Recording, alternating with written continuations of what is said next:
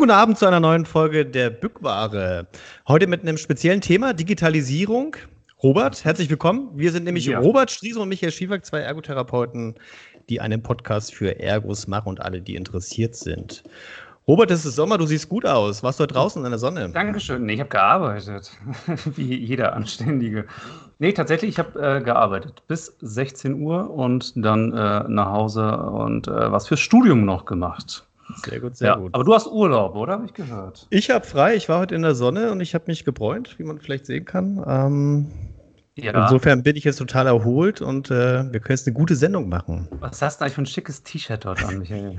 ja, ich glaube, äh, ich habe ein bückbare T-Shirt. Ein bückbare T-Shirt. Das ist ein wow. bisschen Merch. Bisschen Merch. Ja. Ja, super. Ja, das ist ja nicht schlecht, du. So, ich habe mir heute gedacht, bevor wir wirklich mal einsteigen in so ein ernstes Thema Digitalisierung äh, und das mal ganz seriös besprechen, ähm, will ich noch mal ein Statement loswerden, weil ich habe einige Zuschriften bekommen zum Thema Handwerk in der Ergotherapie und die waren nicht ganz so nett. Ähm, insofern muss ich jetzt einmal was ganz Wichtiges sagen. Ich liebe Handwerk. Ich liebe äh, Handwerker und Handwerkerinnen, die ihr Handwerk verstehen. Ähm, wenn ich meinen Nachbarn gucke, der ist Tischler, der macht ganz tolle Sachen und ich finde das total faszinierend, äh, was der da so macht. Grüße auch an Julia Schirmer ähm, an dieser Stelle, mit der ich mich da auch schon ausgetauscht habe äh, zu dem Thema. Aber ich finde, Handwerk im Bereich Ergotherapie und in der Ausbildung, die wird irgendwie ganz schräg benutzt. Punkt. Ja, schönes Statement. Ja? Also ich bin da der gute Cop. Ich finde Handwerk total toll. Nee, ähm, äh, kurz zu Handwerk. Also ich sehe es ja ähnlich wie du, Michael. Ich denke, ich denke, wir haben jetzt sehr, sehr viel Handwerk jetzt schon gemacht die letzten Jahre. Vielleicht sollten wir schauen, was es da noch so gibt in der Ergotherapie. Vielleicht irgendwas Digitales irgendwie. Zum das, Beispiel. Das, das, das, könnte sein. So, äh, und dann haben wir noch ein paar Fragen bekommen, wir, äh, was unsere Hörerschaft von uns wissen will. Ähm, wir wollen jetzt nicht alle Fragen durchgehen, aber das können wir bei jeder Folge mal machen. Wir, ich habe mal zwei rausgepickt. Äh, Ach ja, Robert, die erste Frage. Wie haben wir ja. uns kennengelernt? Wir haben uns kennengelernt. Ich habe da äh, mal was rausgesucht. So, soll ich meine Geschichte erstmal erzählen? Meine Geschichte. Er, erzähl deine, ja. Erstmal meine Geschichte. Wir haben uns bei Tinder kennengelernt. Ähm, also ich habe getindert und habe so eingegeben, ich suche einen männlichen Ergotherapeuten mit einem schönen Vollbart, mit dem ich vielleicht mal Podcast machen kann. Und dann kam Robert und ich konnte weder nach rechts noch nach links wischen und dachte, ja, mit dem mache ich was. So einfach. Genau. Da wir ja zusammen in einer Region wohnen, ähm, funktioniert das bestimmt, ja. So ist es. Ich gucke gerade mal, ich glaube, nein, also es war natürlich ganz anders. Ähm, der Michael hatte mich mal angeschrieben. Jetzt gucke ich gerade, wann das war. Wann war das, Michael? Ich habe 2016. Ich weiß es echt nicht. Weißt du es nicht? Nein. Okay. Na, ist egal. Ich habe hier ein Bild und da habe ich einen Screenshot von gemacht. Ich glaube, 2016 war das. Der erste Satz war: Hi, hier geht es ja ganz schön gut los. Die Ergo-Welt fragt sich, was ist hier los? genau, das war sozusagen dein Anmachspruch und ähm, ähnlich wie bei Tinder. Genau, so haben wir uns kennengelernt. Also, du ja. hast äh, mich angeschrieben bei Performance Skills und ähm, wir haben einen, was haben wir zusammen gemacht? Ein Projekt haben wir zusammen gemacht, ne? Ich glaube, wir haben ein Protestvideo gemacht zum Thema ja. Akademisierung. Absolut, ja. Und dann haben wir uns in Berlin kennengelernt ähm, bei einem, was war das, Vortrag von dir. Ja, und du warst, glaube ich, so begeistert, dass wir Tinder gar nicht mehr nutzen mussten. Genau, ich war so begeistert und gedacht, wow, wow. So, ja, gut, nächste, Fra nächste, Frage, nächste Wow. Ähm, Simone fragt, könnt ihr euch ein Leben ohne Ergotherapie vorstellen? Wenn ja, was würdet, wenn ja, was würdet ihr dann machen? Robert, du darfst. Leben ohne Ergotherapie. Ähm, Gott, nicht, dass ich jetzt irgendwie mit, mit Missgabeln dann äh, vom, vom Ergohof äh, gejagt werde. Ich könnte mir schon ein Leben ohne Ergotherapie vorstellen, ja, definitiv. Denn es gibt, glaube ich, noch mehr als nur die Ergotherapie. Und ich mache ja auch so viel noch nebenbei. Und von daher, was ich mal wirklich vorstellen kann, ist irgendwann so in den Politikbereich irgendwann zu wechseln. Von daher könnte ich mir definitiv ein Leben ohne Ergotherapie vorstellen. Obwohl es ein wirklich wunderschöner Beruf ist, äh, dennoch gibt es oftmals so kleine Frustrationsgeschichten in meinem Ergo-Alltag, wo ich mir dann so oftmals frage, kann ich das noch und will ich das noch? Aber bisher will ich und kann ich noch. Und bei dir, Michael? Ja, ich kann mir natürlich ein Leben nicht ohne Ergotherapie vorstellen. nee, doch, nee, kann, ja, ich weiß gar nicht. Ähm, ja, ich glaube, Ergotherapie ist mein Handwerk. Ähm, also ich finde es toll, ähm, das zu machen. Ich habe da hab das irgendwie lieben gelernt und ähm, ja, und weiß ja die Dinge, die wir so drumherum machen mit Zeitung und äh, Podcast. Äh, insofern bin ich mhm. ziemlich gut ausgefüllt und finde auch äh, ganz gut Bestätigung. Ja. Absolut, absolut. So, Jetzt haben wir den Laberteil, glaube ich, kurz gehalten für alle, die den Laberteil nicht so mögen. Ähm, und gehen jetzt mal mit großen Schritten zum Thema Digitalisierung. Wir haben es online ja schon mal angekündigt, dass wir das machen und haben auch mal unsere eigene Community mal gefragt, was sie zum Thema Digitalisierung grundsätzlich in der Ergotherapie halten. Achtung, Achtung, das ist keine repräsentative Umfrage, sondern wir haben einfach nur unsere Community gefragt. Und ähm, wir haben gefragt, nutzt ihr erstmal digitale Lösungen innerhalb der Ergotherapie? Wir haben da noch nicht unterschieden, was sie denn da nutzen. Ähm, aber knapp 80 Prozent sagen, ja, wir nutzen es schon. Und 71 Prozent haben gesagt, äh, dass Videotherapie oder Teletherapie im Bereich der Ergotherapie total sinnvoll ist, weil wir haben ja Erfahrung gehabt. Das können wir gleich nochmal diskutieren mit unserem Gast.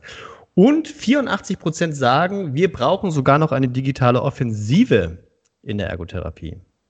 Das finde ich erstmal sehr, sehr eindeutig, spricht für unsere Community. Ähm, und weil wir beide ja, glaube ich, nicht so viel Ahnung haben davon, oder äh, Robert, nee, du, doch, du, du, du Robert, zumindest, du Ahnung. Michael. Robert, du bist, ja. du bist ja sogar in der Arbeitsgruppe äh, Digitale Medien. Kann das sein? Im, Fa im, Im, Fachausschuss. Im Fachausschuss sogar. Ja, für, für äh, digitale Medien, ja, genau. Technische Mittel und Medien vom äh, Deutschen Verband der Ergotherapeuten. Da habe ich ja sogar, dann habe ich sogar zwei Experten heute. Aber jetzt müssen wir unseren Gast mal vorstellen. Es ist Logans Haas, Kommunikationswissenschaftler. War, jetzt muss ich sagen, er war äh, Teil der, der Nachwuchsforschergruppe Carefus Saxony und ist jetzt Manager der Taskforce Netzwerk Universitätsmedizin am Universitätskrankenhaus Dresden. Habe ich das richtig gesagt? Ja, stimmt. Erstaunlich, erstaunlich gut getroffen. Äh, dann gibt es eine Signatur. Ähm, genau, ja. Ich glaube, hören wir den Ton? Ich glaube, und so muss dein Mikro, hast du das dran? Wir müssen das. Hallo, kann man mich hören? Nein, ganz wenig. Irgendwie ist das Mikro gerade. Hallo, ist besser? Ja, viel besser. Sehr gut, so, ich muss näher dran sitzen. Na gut, dann muss ich es doch in die Hand nehmen. Das ist okay. Kannst du Beatboxen? Das will wirklich keiner hören. Also, trotz kommunikationswissenschaftlichem Hintergrund, nee, das kann ich, damit kann ich nicht dienen. Ähm, das Modul gab es nicht. Nee, das Modul gab es nicht. Ich werde auch nicht singen, versprochen. Okay. Ähm, ja, genau. Das, aber es stimmt alles, genau. Ähm, erstmal vielen Dank, dass ich da sein darf. Hat mich sehr gefreut, die Einladung. In dem Podcast war ich noch nie. Also ich habe schon mal äh, auf einem Podium gesessen zusammen mit Michael Schiewak. Äh, ich war schon auf einigen Kongressen zum Thema Digitalisierung, aber in einem Podcast war ich noch nie. Das ist cool. Das ist die Premiere sozusagen, sehr schön. Auf freut uns, Fall. dass du dann bei uns bist, ja. Ja, freut mich auch. Vielen Dank euch. Meine erste Frage: Wie kommt man als Kommunikationswissenschaftler zum Bereich äh, Gesundheit und Digitalisierung im Gesundheitswesen? Wie, wie ist da der Link? Ja, das frage ich mich auch oft. Ähm, wie bin ich da gelandet? Also ja, richtig, ich bin von Hause aus Kommunikationswissenschaftler. Kommunikationswissenschaft hat einen Schwerpunkt auf Gesundheitskommunikation, also die Frage, wie eben über Gesundheit in den Medien gesprochen wird, wie über Gesundheit in den Medien berichtet wird, wie die Medien zum Beispiel das Gesundheitsverhalten beeinflussen. Also zum Beispiel glauben Menschen, die viel Emergency Room gucken, dass eigentlich ähm, Ärzte permanent nur extrem komplizierte Notfälle in der Notaufnahme behandeln. Also gebrochene Arme kommen da in der Vorstellung gar nicht vor. Also es ist immer gleich was völlig Abgefahrenes. Ähm, und ein großer Schwerpunkt natürlich des Themas äh, Gesundheitskommunikation ist auch die Frage, wie wird in digitalen Medien über Gesundheit gesprochen?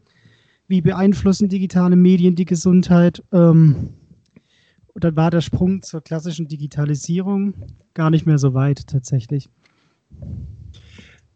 Digitalisierung, das, der Robert, das erleben wir ja auch jetzt in unseren Fachforen, wird ja immer sehr kontrovers diskutiert. Ähm, mhm. Und ich glaube, so ein großes Problem ist ja vor allen Dingen immer, äh, was versteht man unter Digitalisierung? Also das ist ja ein Riesenbegriff für alles Mögliche. Äh, ich glaube, vor fünf bis zehn Jahren war es irgendwie noch die Wie, die in der Praxis irgendwie angeschafft werden sollte, damit Kinder irgendwie mal was, was anderes spielen. Ähm, an Lorenz, ähm, was ist Digitalisierung und wie können wir es überhaupt auf, aufgliedern? Also was verstehen wir darunter?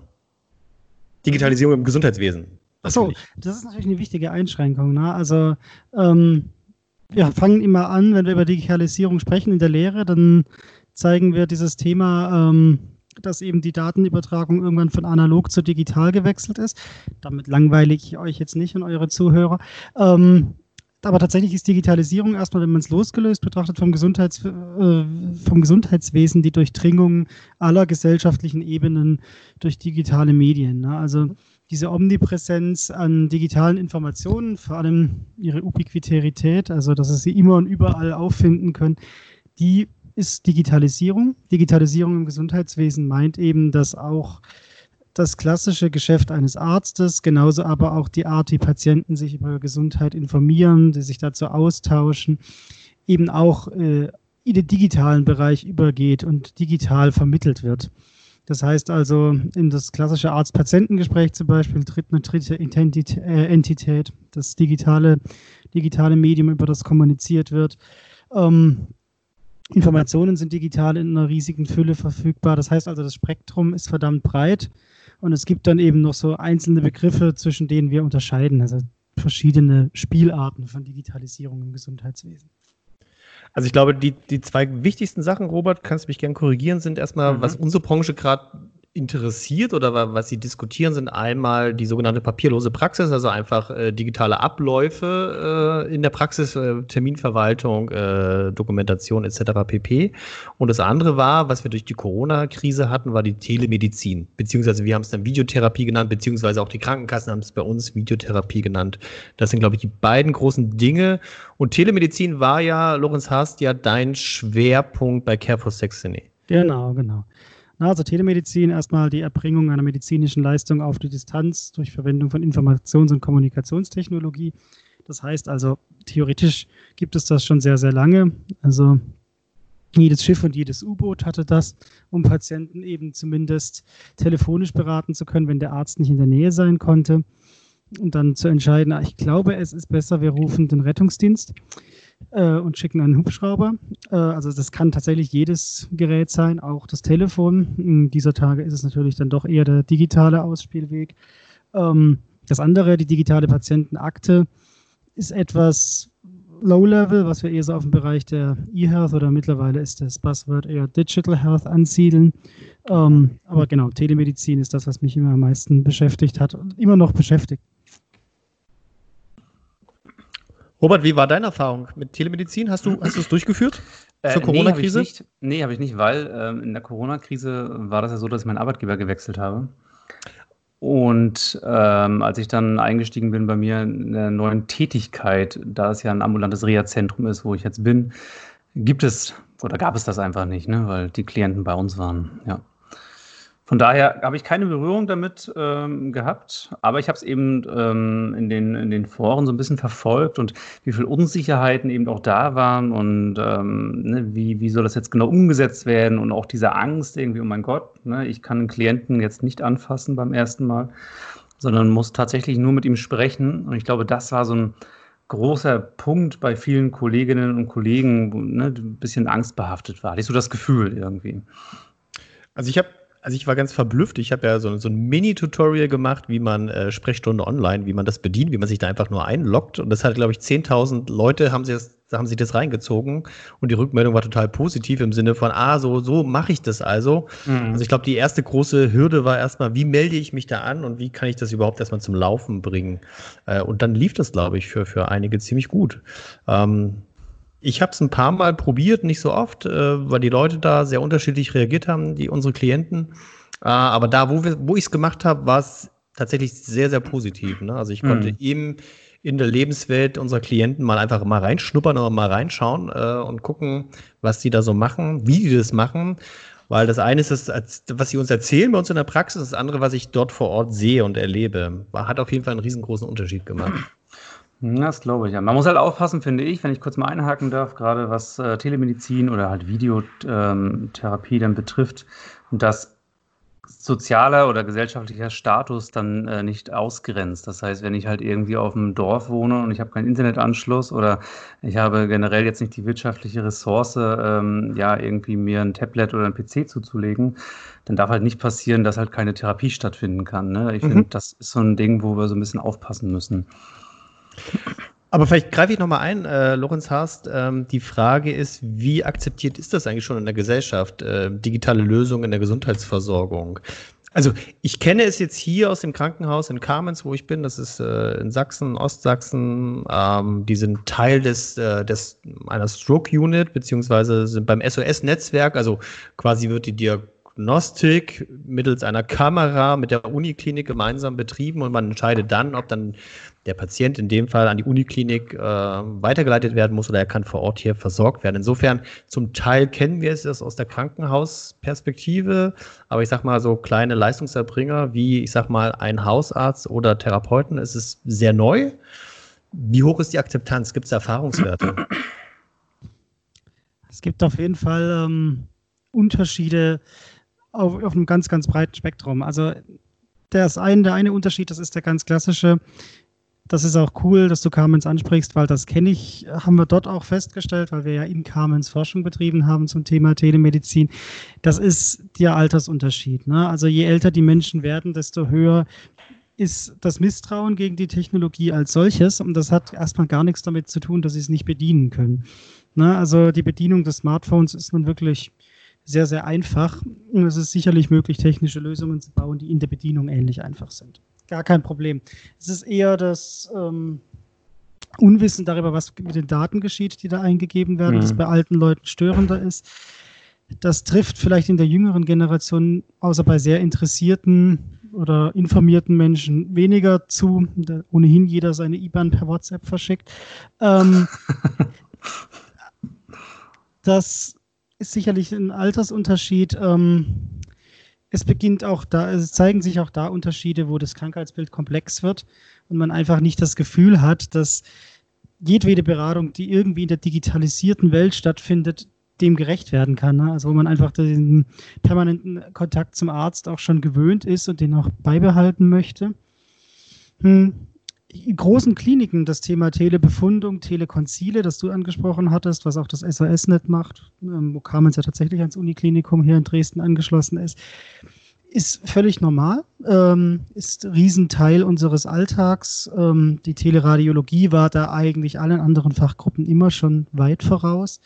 Ähm, und man hatte sich auch definitiv daran gewöhnt. Ich glaube aber, gerade für kleinere Praxen und gerade Allgemeinarztpraxen ist es natürlich nochmal ein Unterschied, weil da eben der Humankontakt eine große Rolle spielt. Und das ist in allen Studien, die wir bisher gemacht haben, die wir auch so kennen, eben die größte, eine der größten Nutzenbarrieren, die Angst, dass der Humankontakt irgendwie verloren geht. Ich hoffe, das beantwortet die Frage. Ja, ja. Wie sieht es denn bei den Leistungserbringern aus? Also sind da ähnlich, ist das ähnlich gestrickt? Von der Altersstruktur her oder ist es ein komplett anderes Bild? Hm. Von der Altersstruktur her kann ich Struktur her kann ich es jetzt gar nicht so genau sagen. Ansonsten ist es so, wenn man sich anguckt, was eigentlich führt dazu, dass Technik akzeptiert wird, dann ist das bei den Leistungserbringern so, dass sie eben darauf getrimmt sind, immer auf die Wirksamkeit zu gucken. Das heißt, das, was die Arbeit im Vergleich zur, zur bisherigen Tätigkeit nicht massiv erleichtert, das wird auch nicht genutzt. Mhm. Wenn jetzt aber eine technische Lösung daherkommt, die den Alltag viel, viel leichter macht, dann wird das sofort akzeptiert. Also wenn also die Möglichkeit besteht, irgendwie die Praxisführung zu optimieren, weil die Terminvergabe einfacher geht, ähm, wenn die Möglichkeit besteht, Patienten eher aus der Distanz zu sehen, zum Beispiel im Altersheim, wo man sonst oder im Pflegeheim, wo man sonst mühsam Besuche machen müsste, mhm. dann ist das sofort ähm, ein relevantes Thema. Wenn es allerdings etwas ist, was in der Bedienung noch mühsamer ist oder öfter mal nicht funktioniert oder nur eingeschränkt funktioniert oder eine Insellösung ist, dann eher nicht. Hatte die Corona-Krise was verändert? Ja, also absolut. Also das ist ja abgefahren. Ähm, das das, ist das Dogma der Wirksamkeit, das wir in der Gesundheitsversorgung immer haben. Jede Leistung muss den Beweis erbringen, wirksam zu sein. Das ist so ein bisschen gekippt worden. Also mhm. zum einen wurde die Televisite sofort zugelassen. Meine, die war immer schon abrechnungsfähig, allerdings zu einem obszön niedrigen Betrag. Das hat sich geändert. Ähm, Es wurde viel mehr te ähm, auch Telekonsile und Telekonsultation zugelassen, also dass man Patienten eben aus der Distanz eher sehen kann. Eben, das ist so das Thema Core Readiness. Ne? Wenn die Situation es nicht mehr anders zulässt, dann ändern sich auch die Bedingungen. Und dann ist natürlich auch die Akzeptanz von vornherein weit größer. Ja. Und dann hat es auch geklappt, mit einem Fingerschnipp letztendlich die Teletherapie bei uns zuzulassen. Ne, Michael? Genau, das ist zum Beispiel ein klassisches Beispiel, ja. Ja, es war total verrückt, wenn ich das richtig verfolgt habe. Äh, ansonsten schreibt mir eine Mail oder irgendwas. Ähm, Gab es da noch nicht mal irgendwie eine Verhandlung mit irgendwelchen Berufsverbänden, sondern es war einfach so von heute auf morgen war es da. Genau, so ähm, habe ich es auch verfolgt, ja. ja. Aber letztendlich, das, das Komische ist, es ist mit von heute auf morgen auch wieder weg. So, ohne, ohne eine Begründung. Also insofern, äh, da gab es etwas, was es tatsächlich, äh, was sich als sehr praktisch herausgestellt hat. Und ich sag mal, ich bin ja jetzt nun in Kamenz im ländlichen Raum. Ähm, grundsätzlich können wir, also wir haben volle Wartelisten vor Corona gehabt. Das wird auch wieder so sein. Ähm, wir werden im ländlichen Raum nicht alle immer vor Ort besuchen können. Und manchmal ist es auch gar nicht notwendig. Korrekt. Da wäre, da wäre Telemedizin in dem Sinne sehr, sehr sinnvoll gewesen. Und ich plädiere jetzt hier, liebe Krankenkassen, ihr hört uns ja alle zu, ihr seid ja unsere 178 Hörer. ähm, macht das wieder rückgängig. Also, ne, also gerade das ist eine Chance für den ländlichen Raum. Ich weiß nicht, äh, Lorenz Haas, äh, wie du das siehst für den ländlichen Raum. Das sind, sind ja besondere Herausforderungen, die eigentlich davon profitieren können, sollen, müssen. Klar, also der ländliche Raum ist das Thema von Käfer 6 die gewesen. Ne? Also Sachsen hat viel ländlichen Raum, das ist einfach so. Andere Bundesländer ganz genauso. Ähm, es gibt wohl keinen großen Unterschied zwischen dem Erzgebirge und dem Schwarzwald. Also ich bin Schwabe, komme aus Baden-Württemberg, aber ich nehme an, die Situation dort ist ähnlich. Ähm, das ist das eine. Das andere ist eben, die demografischen Strukturen im ländlichen Raum sind so gestrickt, dass diejenigen, die in der Bedarfsplanung als potenzielle Patienten gezählt werden, relativ schnell wirkliche realistische Patienten werden. Mhm. Eben einfach aufgrund ihrer Altersstruktur, der Wahrscheinlichkeit, dass sie multimorbide ähm, Erkrankungen sich zuziehen, chronische Erkrankungen. Und dann ist es eben so, dass es zumindest Möglichkeiten geben muss, nicht wegen jedes Rezepts oder jeder Überprüfung der Vitalwerte, jedem Auslesen der Werte aus dem Herzschrittmacher zum Arzt zu müssen. Also letzteres war jetzt ein schlechtes Beispiel, das, das wird gefördert, also wird auch bezahlt, aber tatsächlich gäbe es da sicherlich noch mehr Möglichkeiten, den ländlichen Raum oder vor allem die Versorgungsstrukturen im ländlichen Raum deutlich zu entlasten. Vielleicht ganz naive Frage von mir. Warum, äh, warum kann der Gesetzgeber da nicht hergehen und sagen, so macht das jetzt mal? So, was ist da los? Das, das kann auch kein großes Problem sein. Er versucht es ja. Also Jens Spahn hat ja gesagt, die App auf Rezept kommt. Jetzt ähm, dürfen wir alle sehr gespannt sein, ob es ihm gelingt, das umzusetzen. Ne? Denn an sich der Weg für eine Telemedizin-Anwendung ist derselbe Weg wie für jedes Medizinprodukt in Deutschland. Da mhm. greift das Medizinproduktegesetz. Da gibt es vier Klassen von Medizinprodukte. Je mehr oder je größer das Maß an medizinischer Leistung ist, das tatsächlich über die Anwendung erfolgt, desto mühsamer ist es, das in den, in den Verkehr zu bringen. Mit Verkehrbringung heißt immer, ist nämlich immer der Nachweis verbunden, dass es zumindest keinen Schaden verursacht, im Idealfalle der Standard Care, also dem Standard, irgendwie überlegen ist. Mhm. Das wird anders sein, natürlich, durch das digitale, die digitalen Gesundheitsanwendungen, die GIGAs, das neue Gesetz. Aber wie genau da der Nachweis der Wirksamkeit erbracht wird, das ist noch, das muss ich noch weisen mhm. denkbar wäre, was ich mir wünschen würde, wenn ich jetzt hier mal so ein bisschen aus dem Nähkästchen plaudern darf, dass eben auch mehr ähm, die Patientensicht eine Rolle spielt. Also, dass vielleicht nicht jede Diabetesanwendung den Blutzuckerwert senken können muss, aber vielleicht die Lebensqualität oder ähm, die Fähigkeit, mit der Krankheit vernünftig umzugehen, den Wissensstand, die Health Literacy, also Gesundheitskompetenz steigert oder dergleichen. Das wären sicherlich Maßnahmen, die der Gesetzgeber ergreifen müsste. Ansonsten sind ihm eben aufgrund der strengen Regularien, die der GBA halt auch vorgibt, der Gemeinsame mhm. Bundesausschuss, die Hände ein Stück weit gebunden. Bei den Krankenkassen bin ich mir nicht immer so sicher, also äh, welche Strategie sie, sie verfolgen. Ne? Also ich äh, erlebe sie schon äh, am Markt, dass sie sagen, okay, lasst uns digital voranschreiten. Es gibt ja so, äh, man kann sich da mit einer App anmelden und kann da auch seine Termine da irgendwie vereinbaren oder man kann irgendwelche Daten da reinschicken. Ähm, Also da gibt es ja schon bestimmte Sachen. Die Technikerkasse macht da ja ein paar Sachen. Mhm. Aber, da, aber da bin ich mir nicht ganz sicher, was so der, der, der Plan der Krankenkassen ist. Also für mich ist es nicht, nicht einsehbar. Robert, ich weiß nicht, wie deine Erfahrungen sind und dann vielleicht Lorenz hast. Nee, das ist ja, ähm, wie wir jetzt schon mitgekriegt haben, mit dem Fingerschnipp, wie wir es gesagt haben, mit dieser Videotherapie, ne, sie kommt und auf einmal ist sie wieder weg. Ne? Also da steckt ja irgendwie vermeintlich keine gewisse Strategie dahinter. Also wenn man das jetzt von außen betrachtet. Und ähm, ich denke schon, wenn das mehr gewollt werden würde, dann, dann wäre es auch machbar und auch umsetzbar. Also gesagt, welche Strategie dahinter steckt, kann ich auch wirklich nicht sagen und ist auch von außen her wirklich nicht zu deuten. Für mich jedenfalls. Mhm. Ja, gut, Krankenkassen haben über die Selektivverträge ein Instrument, auch digitale Anwendungen zu fördern. Also eben Geld an einzelne Partner oder Institutionen zu geben, die dann ähm, ja. davon profitieren können und mhm. technisch dann irgendwie was, mhm. was, was umsetzen können. Nun gibt es halt keine Krankenkasse, die deutschlandweit überall gleich agiert und immer die gleichen Leute erreicht. Ne? Also die AOK Plus hat 60 Prozent der Menschen in Sachsen und Thüringen unter ihren Fittichen, aber auch eher die ältere Bevölkerung. Mhm, mhm. da muss man sich natürlich fragen, ob es sich jetzt so sehr lohnt, dann da eine digitale eine App für ähm, das Einreichen von Rezepten zu machen. Ja. Die TK, die Akademikerkrankenkasse, die macht das natürlich. Und mhm. ich scanne alles ein. Habe da ewig keinen Brief mehr hingeschickt. Das ist natürlich so ein, auch ein bisschen ein strukturelles Problem. Dann. Ja, mhm. ja. Also, also ich sag mal, zur AOK Plus kann ich ja jetzt was sagen. Ich habe da jetzt was vor mir liegen, und zwar den elektronischen Therapiebericht, äh, den sie mit unserem Berufsverband abgeschlossen hat. Das kann ich jetzt machen und krieg sogar 5 Euro dafür. Braucht natürlich noch eine Software, die das, die das kann und Ärzte, die sich dann auch anmelden, die da quasi das mitmachen. Am letzteren scheitert es im Moment noch, aber zumindest versucht hm. man mal auf den Weg zu gehen, äh, da irgendwie was elektronisch auf, ne, äh, quasi auf den Weg zu bringen. Finde ich nicht so schlecht, aber bin mal gespannt, wie sich das umsetzen lässt. So. Was kann das Ding dann? Also was macht man damit?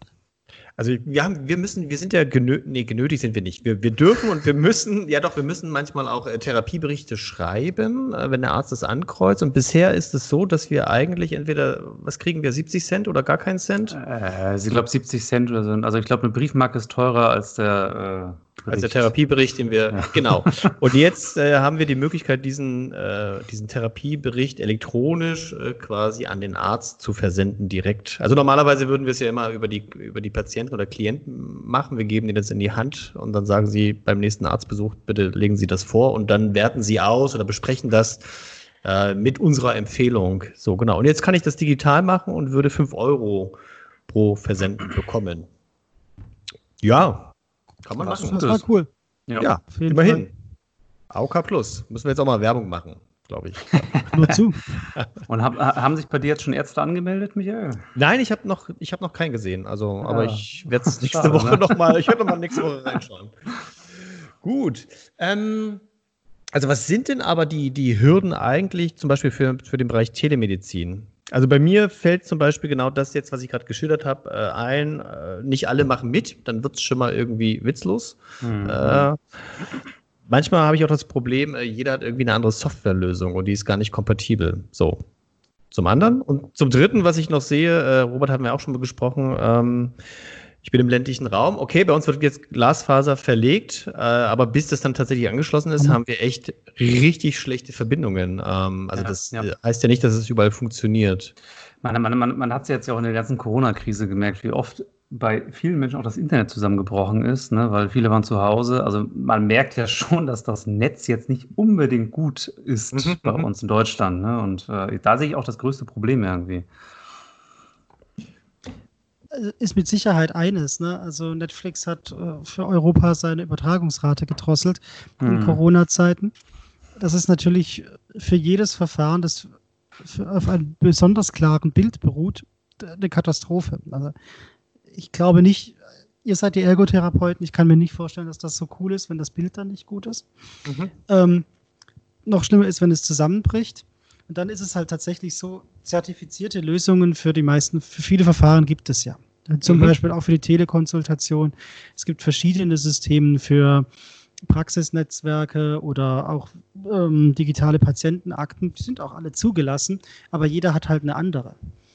oder jeder Praxisverbund, äh, jeder Klinikverbund hat sich eine andere zugelegt. Mhm, mhm. die sind einfach nicht kompatibel. Zusätzlich sind das teilweise auch private Player.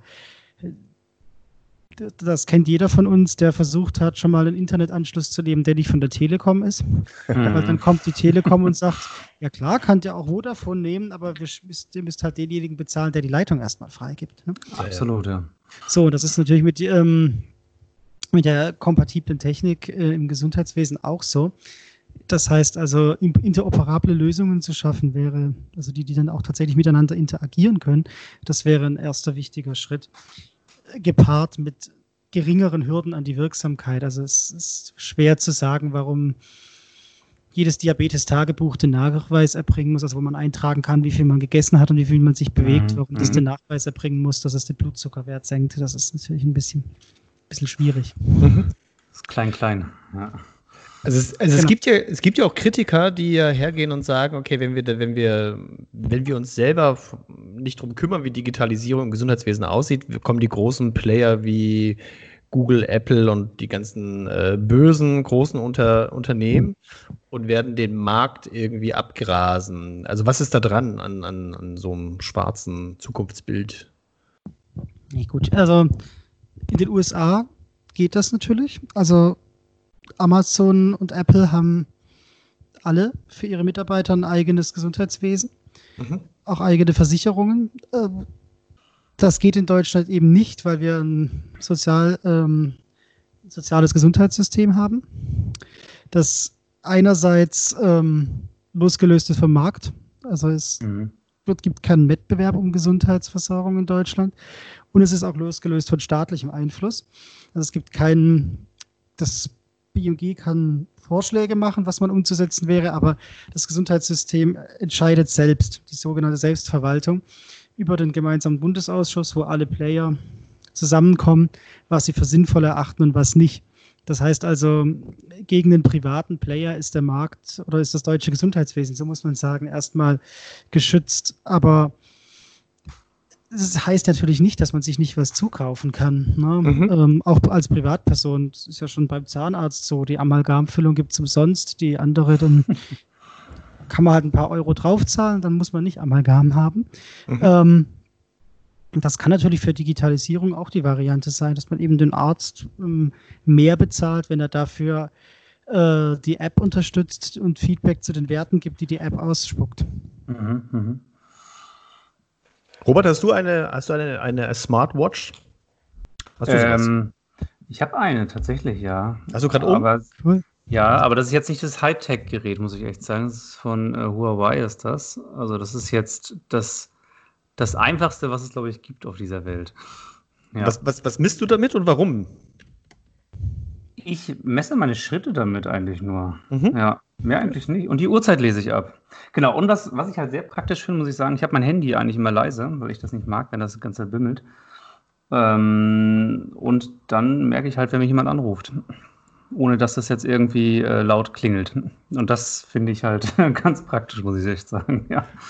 Ja. Aber ich glaube, wir sehen an solchen Geschichten, glaube ich, äh, dass es irgendwie ja doch verbreitet ist, dass ganz viele solche Lösungen ja schon haben und gleichzeitig gibt es dann diese Diskussion, oh Gott, was will, was will die Krankenkasse jetzt mit meinen Daten oder der Arzt mit meinen Daten oder wie auch immer. Ne? Also das ist manchmal irgendwie so eine nicht ganz nachvollziehbare Diskussion. Absolut. Auch so eine, so eine Totschlagargumentation, was machen die Daten? Und gleichzeitig haben wir genau solche Uhrenlösungen oder, oder Handys, ja, Smartphones. Genau, ja, ja, nicht nur das, sondern es ist ja auch, ähm, ich weiß nicht, wie die Dinger heißen von Amazon, die man sich in die Wohnung stellt, äh, diese Dotster und alles. Alexa? Ja, also ist, ja genau. und ähm, ne, es, es, steht ja auch in den Haushalten. Ne? Und von daher, ich denke, diese, diese Sachen sollten wir vielleicht ein bisschen entspannter sehen. Also finde ich persönlich irgendwie. Gut, ich hatte noch eine Frage, die ich jetzt noch mal äh, vielleicht mal hier in die Runde stellen will, und zwar von mhm. einer Zuhörerin. Ich habe im Vorfeld gesagt, okay, was interessiert euch zum Thema Digitalisierung? Und eine Frage war, wie kann man seinem Chef, wir können auch Chefin draus machen, äh, wie kann man die überzeugen, irgendwie digitale Schritte in einer Praxis zu gehen?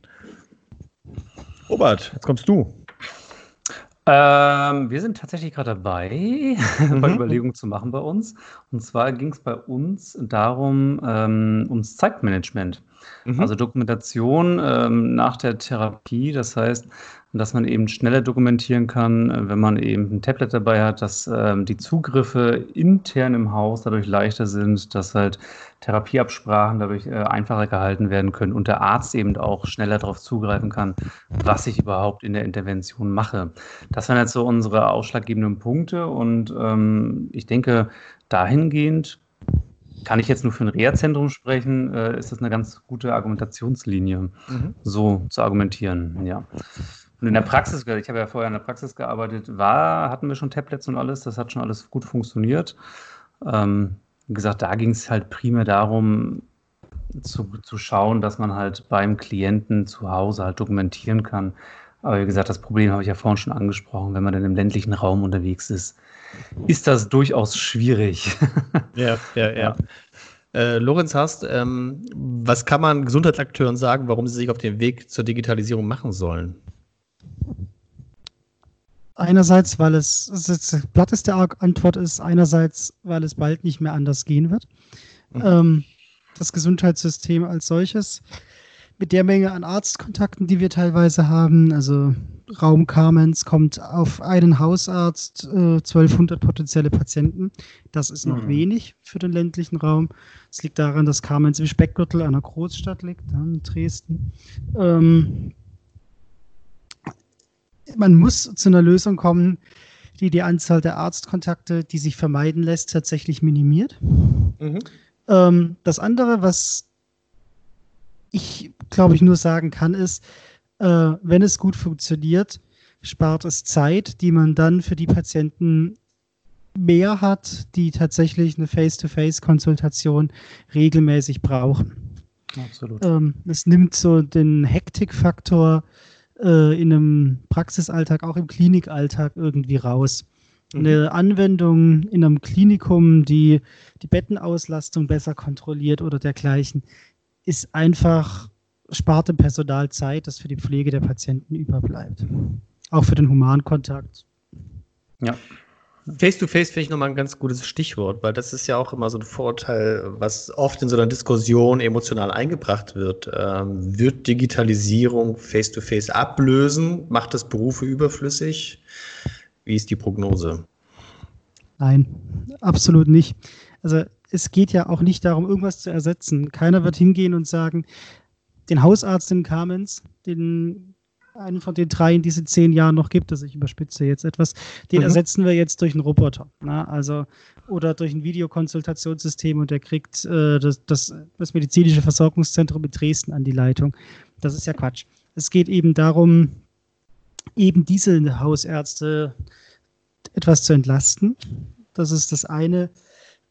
Das andere ist, es wird vielleicht Personal brauchen, das noch anders geschult wird, das vielleicht auch im Umgang mit digitalen Technologien geschult wird, vor allem äh, im Umgang mit der digitalen Konsultation. Und ja, es wird immer Maßnahmen geben und ich rede jetzt nicht davon, wo man den Patienten anfassen muss. Also es geht mir auch gar nicht ums taktile Internet oder sowas, sondern eben Maßnahmen, wo man den Patienten direkt vor sich sehen muss oder vor sich sehen, sitzen muss, sitzen sehen muss. So rum ist es richtig, um zu sehen, ähm, hey, äh, kann der sich gerade halten oder ist die Wirbelsäule mhm. schon so verkrümmt? Und das wird auch nie weggehen. Also keiner muss sich Sorgen machen, dass er da ersetzt wird. Es ist eher noch eine Spezialisierung, die da dazukommt. Mhm.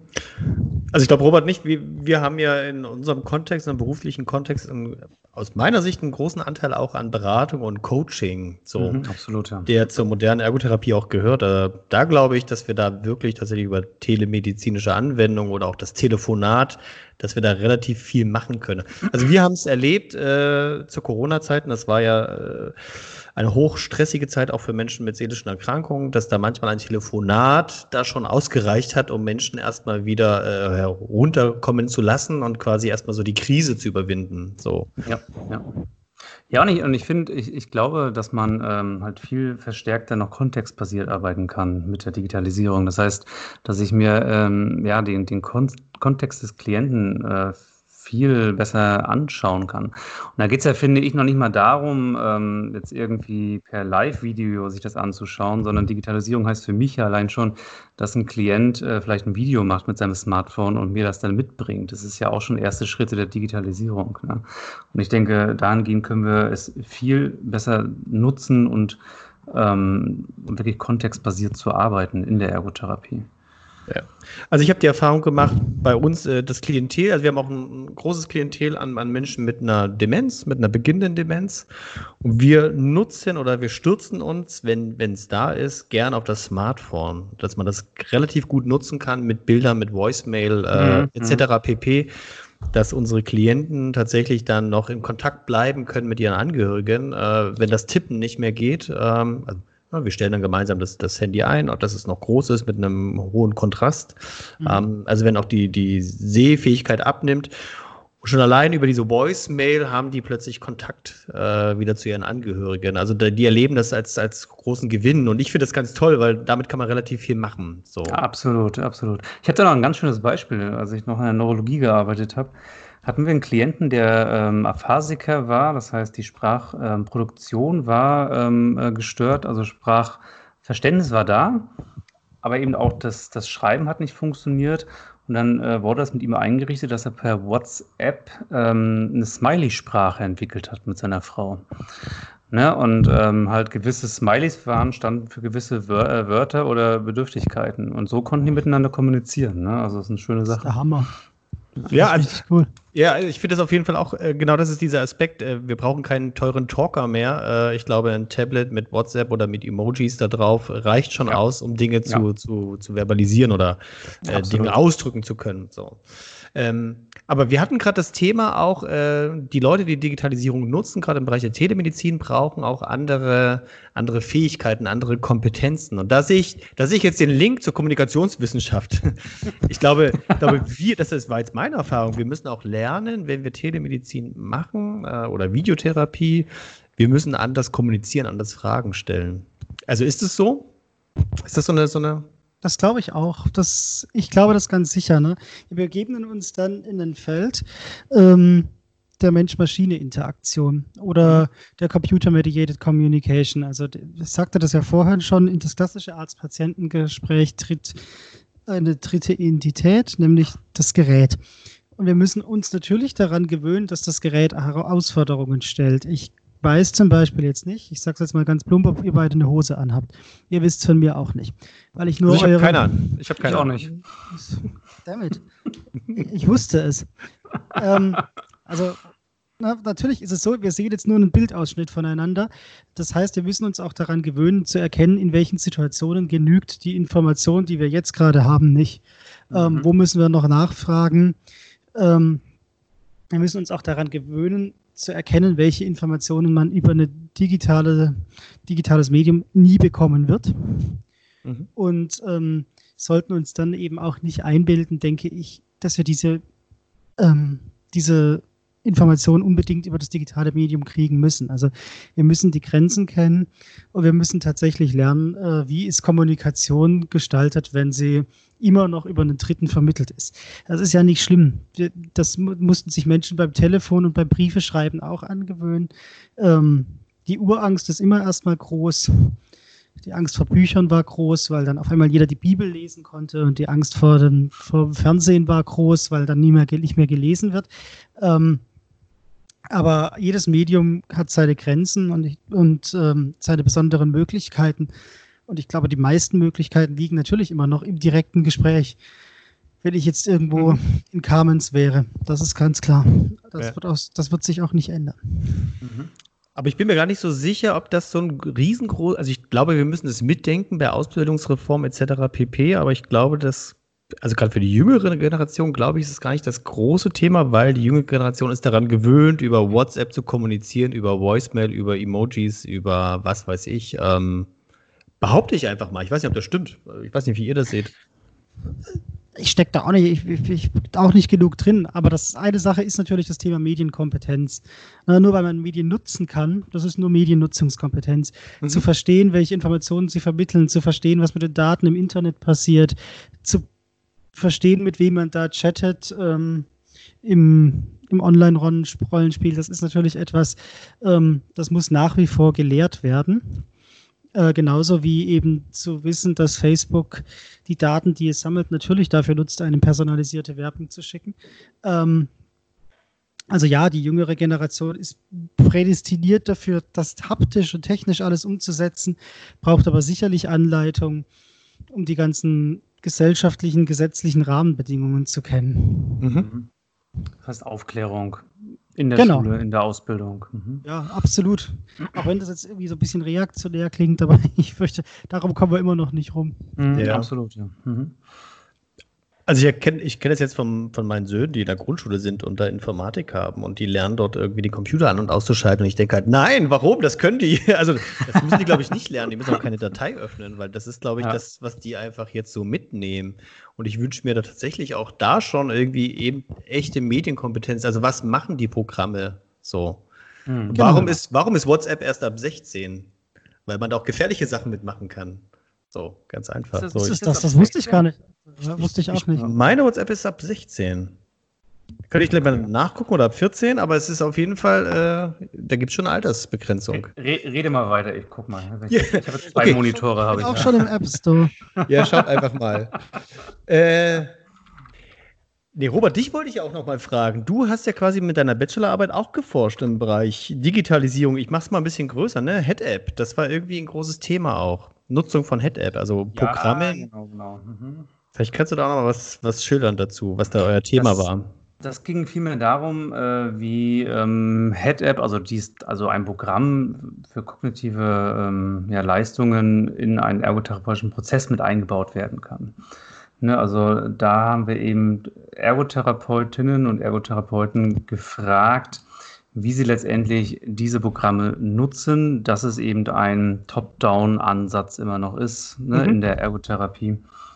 Genau, so haben wir da geforscht und da haben wir Interviews geführt und ähm, sind letztendlich ähm, auf den Nenner gekommen, dass diese Digitalprogramme immer nur noch Methoden sind. Ne? Und dass wir gesagt haben, okay, es wäre sinnvoll, wenn diese Programme primär eben auch zu Hause verwendet werden von den Klienten und ähm, nicht ausschließlich als Therapiemethodik nur in den Praxen. Also das war jetzt so die Essenz Mhm. daraus.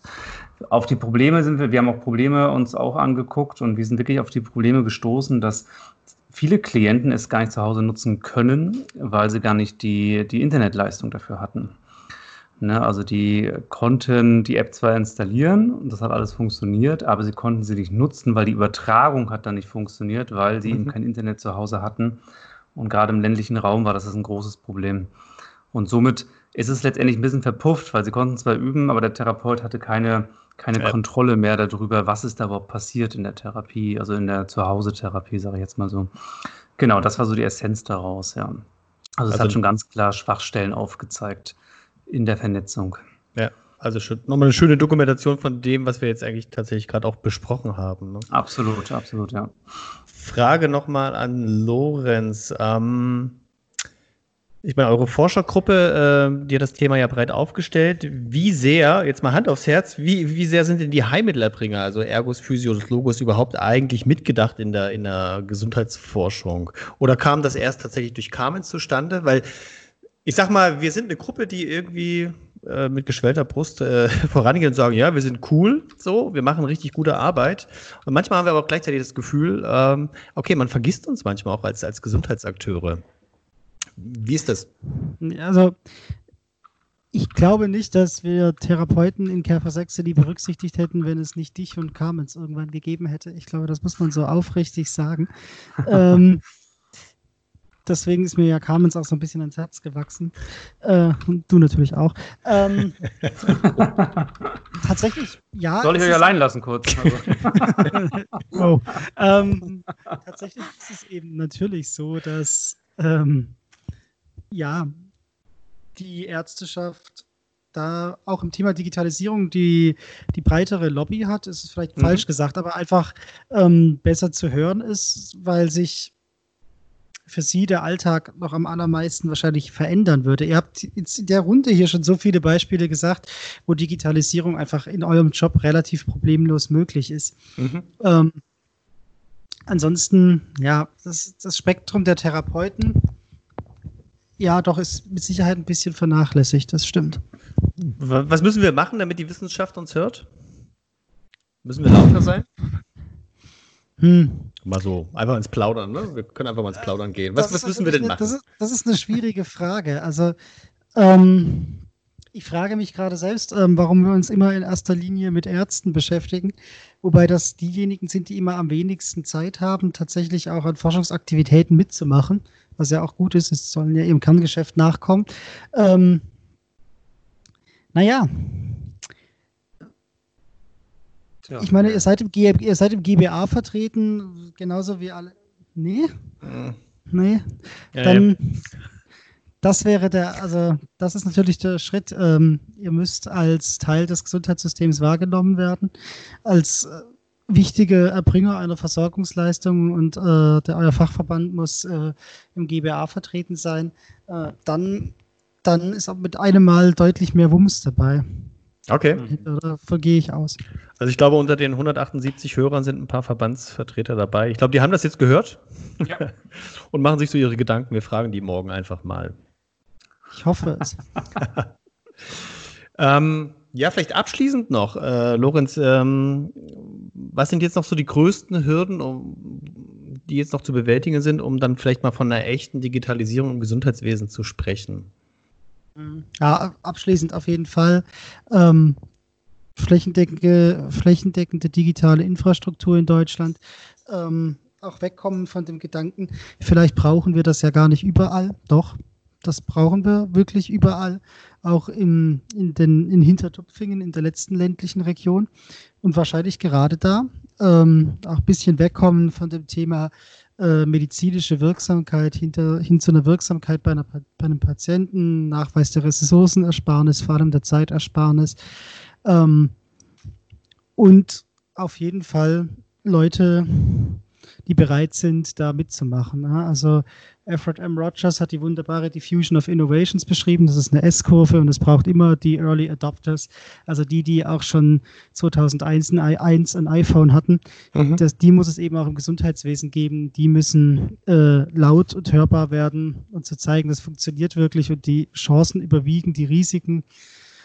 Ähm, ja, und wir können das Datenschutzthema irgendwie bewältigen. Das wäre natürlich auch noch eine extrem wichtige Sache, bis hin zu einer zentralen Datensammelstelle. Ähm, nicht nur für Forschungszwecke, sondern einfach für den Austausch der Daten unter den Leistungserbringern, weil ähm, wir davon wegkommen müssen, dass man wirklich noch, das werdet ihr bestätigen können, die dicken Ordner beim Arzt in die Hand gedrückt bekommt und gesagt ja. kriegt, hier, das könnt ihr jetzt mal zum Therapeuten mitnehmen, der soll sich das erstmal angucken. Mhm. Ja. Und das wäre so meine Wunschvorstellung. Sehr gut. Robert, hast du einen Wunsch zum Thema Digitalisierung für die Ergotherapie? Ja, also ich würde schon, ähm, es wurde schon einiges gesagt. Also ich würde gerne noch ergänzen, dass wir schauen können, welche kleinen Medien wir auch erstmal nutzen können für die Therapie, ne, was ich vorhin schon gesagt habe. Dass wir schon mal anfangen, mal ein Smartphone zu benutzen ne, und da versuchen, ja, vielleicht auch adaptiv zu arbeiten damit, ne? Wie ich schon gesagt habe, dass man sich vielleicht mit dem, mit dem Handy äh, des Klienten, dass er sich Erinnerungen reinschreibt, wenn er irgendwelche kognitiven äh, Problematiken hat, ne? dass wir den Kontext aufnehmen können. Und dass wir so erstmal anfangen. Und natürlich, der Wunsch wäre natürlich, dass eben diese Vernetzung gerade mit anderen Professionen dann irgendwann stattfindet. Also mhm. das wäre, glaube ich, so die ganz große Zukunftsaussicht. Ja. Ja, also ich äh, gebe immer die Botschaft ja gern raus und das passt hier eigentlich auch ganz gut. Einfach mal machen. So, einfach ein bisschen mutig sein mhm. und mal ausprobieren. So, ich, also ich habe jetzt in meinem Kontext das eher so erlebt, dass viele einfach eher gesagt haben, okay, wir machen mal mit, wir probieren mal aus. So. Und das ist, glaube ich, eine ganz gute Basis, äh, anstatt erstmal zu, zu diskutieren, ob das geht und warum das nicht gehen könnte. So. Absolut. Das, das finde ich ganz gut. Ja. Robert, hast du noch was? Ansonsten ich habe nichts mehr, ne? Machen wir so eine kleine Schlussrunde. Also, das war auf jeden Fall mega interessant. Ich habe wieder ich auch. Ganz, ganz, viele neue Sachen gelernt. Herzlichen Dank, Lorenz Haast. Ja, sehr gerne. Sehr gerne. Danke, dass ich da sein durfte. Das hat mir richtig viel Spaß gemacht. Ähm, wunderbares erstes Mal für meinen ersten Podcast-Auftritt. Also, sehr schön. Ja. ja. Ich fand es auch gut fürs erste Mal.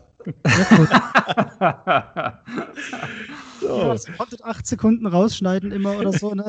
Ja, wir können, wir, wir, wir können noch was, wir können noch was machen. Das erste genau. Mal, das würde ich gerne streichen. Nein, da ist gut. Genau, das, äh, das erste Mal werden wir verwenden und irgendwie anders einbauen. ja. Ich habe auch gefürchtet.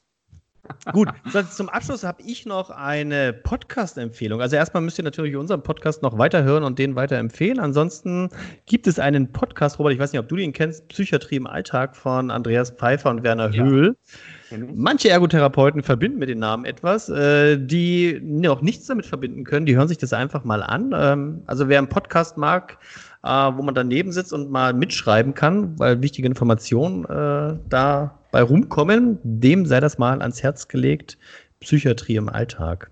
Ansonsten an dieser Stelle habt einen schönen Abend oder einen schönen Tag oder wann auch immer ihr das hört oder lauft euren Halbmarathon zu Ende. Ähm, insofern bis bald. Tschüss. Ciao. Ciao. Hat mich gefreut. Bei kleineren Konsumläden gab es die ganz, ganz selten und da musste man dann schon mal die Verkäuferin fragen, äh, ob es Bananen gibt. Die hatte sie vorher eventuell unter die Theke versteckt. Und denn wenn Freunde oder Bekannte kamen, dann hat sie die hervorgeholt und das ist dann die berühmte Bückware.